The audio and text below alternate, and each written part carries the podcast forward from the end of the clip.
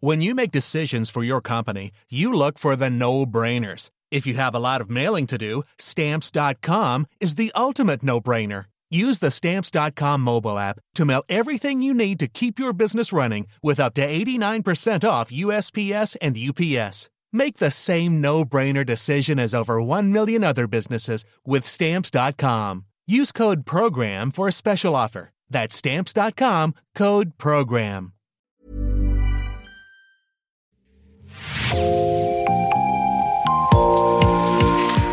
Bonjour et bienvenue dans Podcasting, l'actu dans la poche, le podcast quotidien d'actualité du Grand Sud-Ouest. Chaque jour, suivez-nous à la découverte de l'information régionale avec les journalistes et chroniqueurs des médias indépendants du territoire qui sont nos partenaires. Je m'appelle Jean Berthelot de l'Agleté.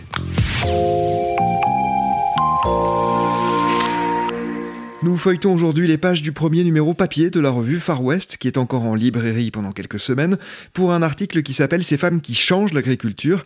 Ces photos sont signées Victorine Alice, et c'est vous qui en êtes l'autrice. Bonjour Tiana Salès. Bonjour. Tiana, vous êtes euh, journaliste, productrice de podcasts, vous êtes aussi comédienne. Vous signez donc cette rencontre avec cinq femmes, cinq agricultrices des Pyrénées-Atlantiques. Elles s'appellent Irène, Nathalie, Hélène, Babette et Jessica. Ces femmes incarnent à vos yeux, vous l'écrivez, les paysannes d'aujourd'hui.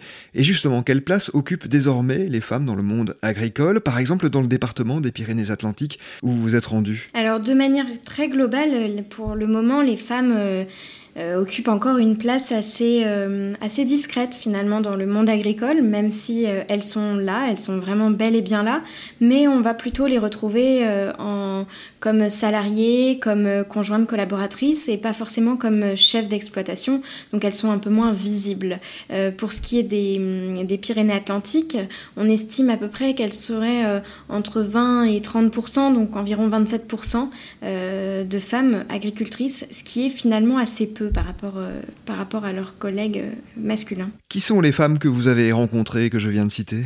Alors ces femmes, elles sont agricultrices dans le, dans le sens assez large parce que on a par exemple Irène qui est viticultrice, on a Jessica qui euh, élève des vaches, euh, des vaches jersiaises, qui est une, une race de vaches assez, assez rare. On a Hélène qui est euh, apicultrice, donc qui a des ruches et qui fait du miel. Babette qui elle est une agricultrice à la retraite qui avait une ferme en polyculture, donc elle avait à la fois des volailles, des arbres fruitiers, il faisait aussi des fleurs. Et enfin, il y a Nathalie qui euh, élève des chèvres et un petit peu de vaches, mais le, gros de son activité, c'est de faire du fromage de chèvre. On a eu un, panel de, personnalités et de variétés de, cultures euh, et d'élevage assez grandes.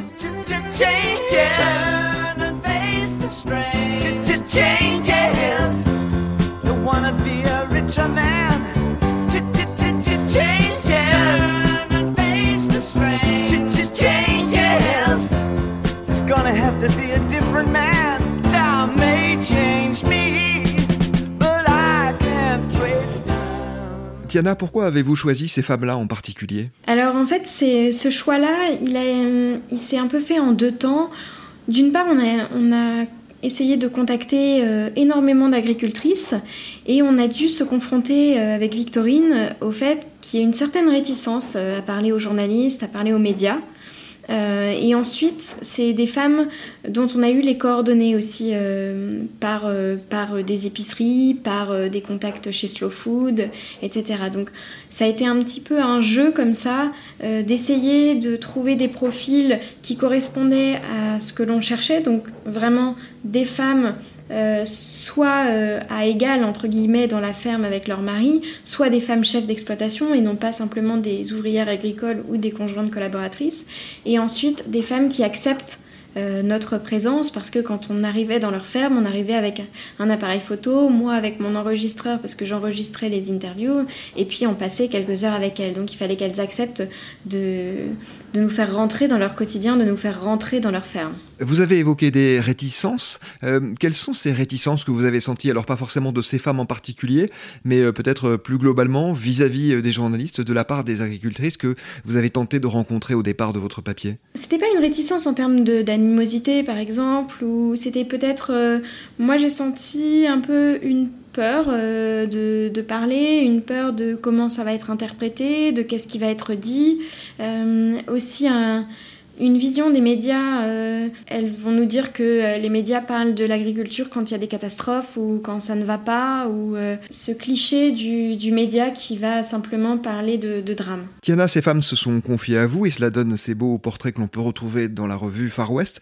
Quels sont les obstacles qu'elles ont rencontrés au cours de leur carrière? Il y en a énormément, ça dépend des profils, ça dépend, ça dépend du type d'élevage.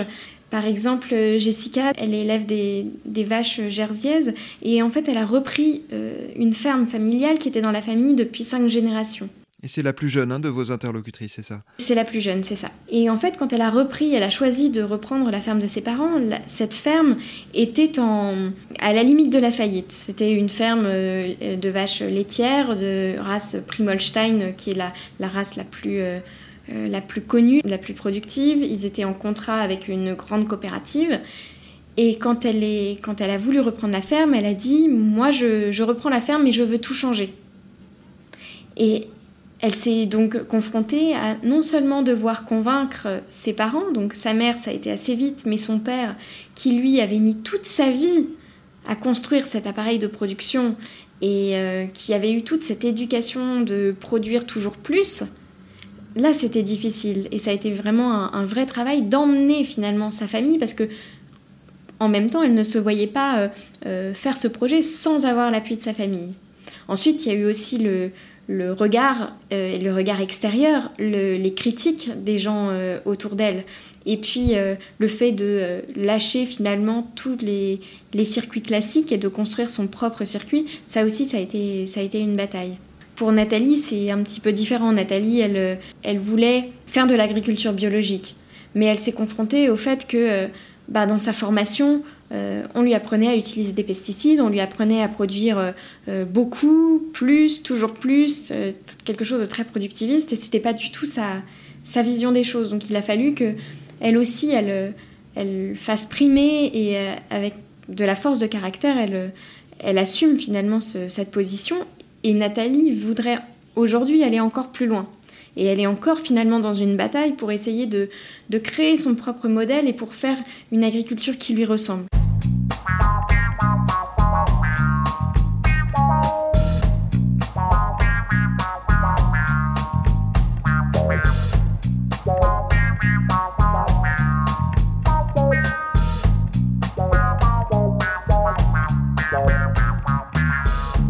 Justement, puisque vous l'évoquez, le milieu s'ouvre aux femmes au moment où il s'ouvre aussi à d'autres pratiques, une agriculture plus raisonnée, plus respectueuse de l'environnement, des exploitations plus petites souvent. Ça, c'est un élément donc dont elles vous ont parlé, vous, venez de le dire. Mais euh, justement, est-ce que vous pouvez nous détailler un petit peu plus, notamment le modèle vers lequel Jessica se dirige? Oui, donc Jessica, en fait, elle a choisi de euh, changer un petit peu, de faire un virage à 180 degrés. Elle est passée de 200 vaches à, euh, à quelques dizaines euh, de, vaches. Elle est passée d'un seul client qui était une coopérative, une grosse coopérative laitière, à une multitude de clients en faisant à la fois de la vente directe parce qu'ils ont installé un atelier de fromage chez eux où ils font du fromage et ils vendent aussi du lait.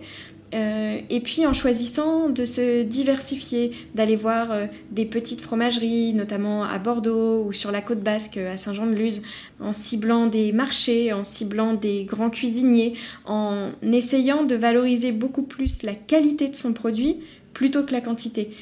Euh, et, en jouant sur cette qualité, elle est allée jusqu'à euh, se faire remarquer, par exemple, d'une clinique à Bordeaux qui utilise son beurre euh, pour traiter des maladies de peau, avoir son beurre sur, la table d'une grande, chef cuisinière basque à Paris. Ça a été ça, en fait, le modèle qu'elle a essayé de construire et qui est finalement, je crois, un modèle qu'on voit de plus en plus fleurir. Oui, parce que Nathalie se dirige vers un, modèle un peu similaire, hein, c'est bien ça? Alors Nathalie, c'est encore un modèle euh, différent. Nathalie, ce qu'elle voudrait, c'est ce c'est ne faire que de la vente directe et de la vente directe avec un lien avec ses consommateurs très fort, un peu sur le modèle des AMAP. Ce qu'elle voudrait, c'est que les, les consommateurs préachètent finalement, s'abonnent à sa production, mais non seulement achètent le fromage, mais achètent aussi les chevreaux.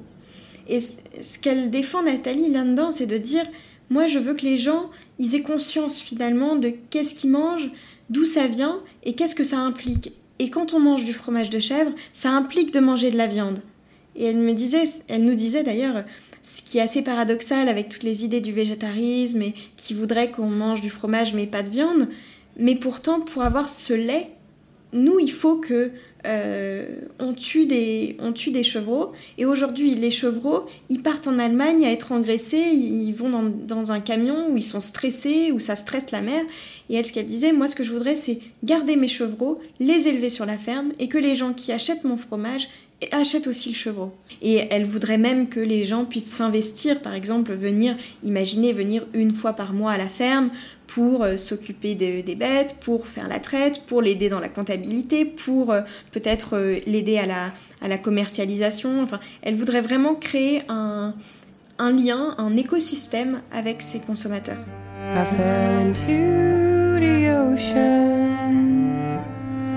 And you became my wife.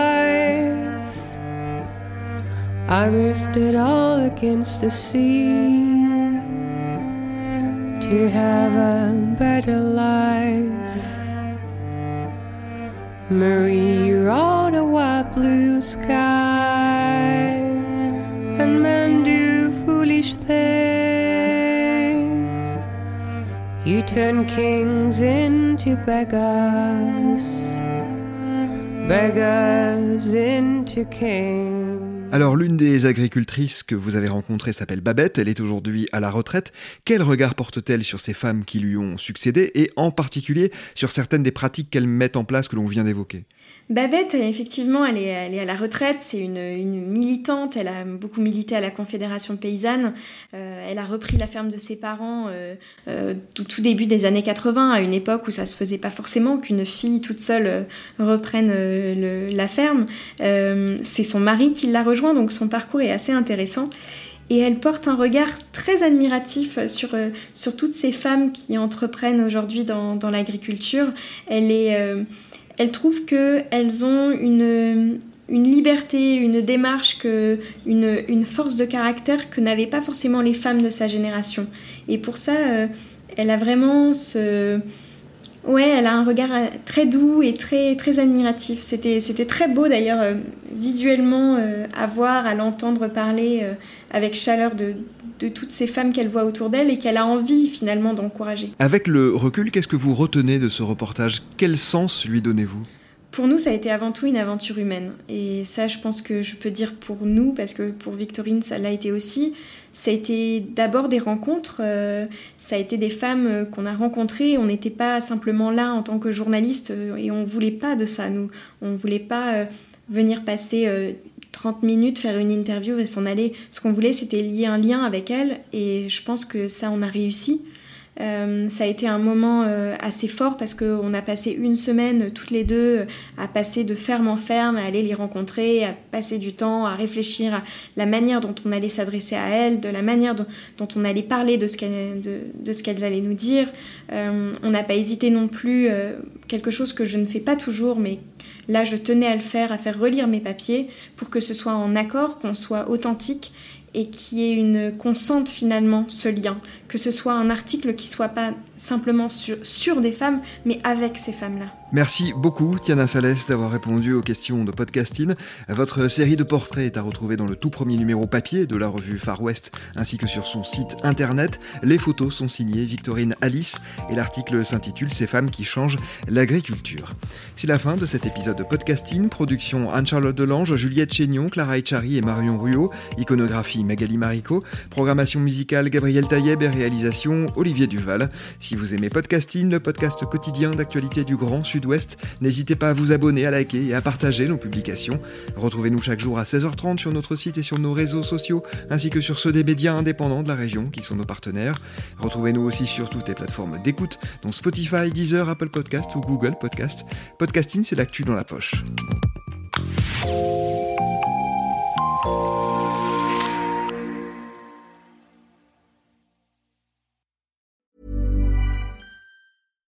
Hi, I'm Daniel, founder of Pretty Litter. Cats and cat owners deserve better than any old-fashioned litter. That's why I teamed up with scientists and veterinarians to create Pretty Litter. Its innovative crystal formula has superior odor control and weighs up to 80% less than clay litter. Pretty Litter even monitors health by changing colors to help detect early signs of potential illness. It's the world's smartest kitty litter. Go to prettylitter.com and use code ACAST for 20% off your first order and a free cat toy. Terms and conditions apply. See site for details.